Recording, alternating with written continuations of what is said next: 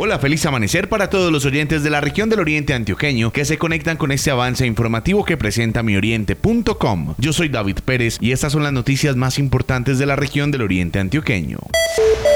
Sura y Baxter analizan la posibilidad de construir una planta para la fabricación de vacunas en Colombia. Las dos sedes opcionadas son Río Negro, Oriente Antioqueño y Cundinamarca. Así lo dijo Jorge Osorio, presidente de Baxtera. Una de ellas en Río Negro, pues sabemos que el Oriente Antioqueño tiene un gran potencial de desarrollo con áreas muy cercanas al aeropuerto y que pueden ser un gran potencial para establecimiento de Baxtera. Estamos haciendo el proceso de debida diligencia y considerando también otras opciones. Los empresarios definirán el sitio de construcción de Baxtera en las próximas semanas.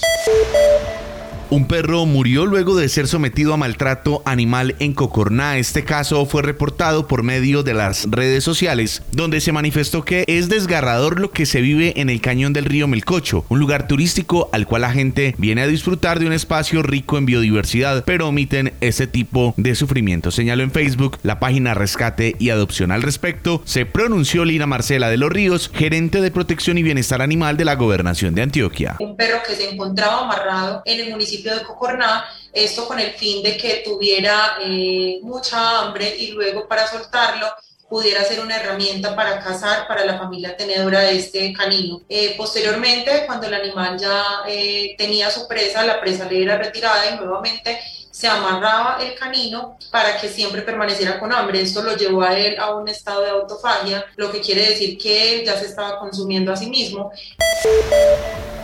Ya han sido adjudicados 130 mil millones de pesos para iniciar las obras de intervención y repavimentación en la autopista Medellín-Bogotá entre el Santuario y Cañalegre. Con este proyecto se espera lograr una movilidad segura para cada uno de los ciudadanos que transitan por la vía. Lo explica Juan Esteban Gil, director del Instituto Nacional de Vías. Toda la carretera, la carretera principal que hoy tenemos, pues tengamos una movilidad segura. Todos los huecos serán tapados. Esa es la primera intervención en el primer, en el primer mes.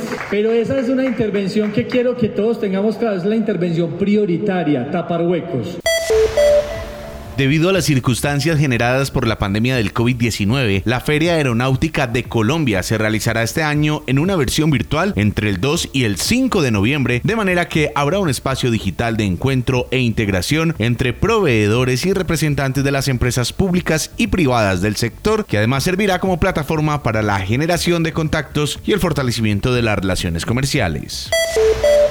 En el Carmen de Viboral ofrecen recompensa de hasta 10 millones de pesos para quien brinde información que permita dar con la captura del o los responsables de hurto a escuelas rurales del municipio. Las personas que tengan información se pueden comunicar al 312-664-6091 o acercarse a la estación de policía del municipio. Hasta aquí este avance informativo que presenta mioriente.com. Recuerde ampliar estas y otras noticias visitando nuestra página web www.mioriente.com. Yo soy David Pérez. Feliz martes para todos. Mioriente.com y la radio.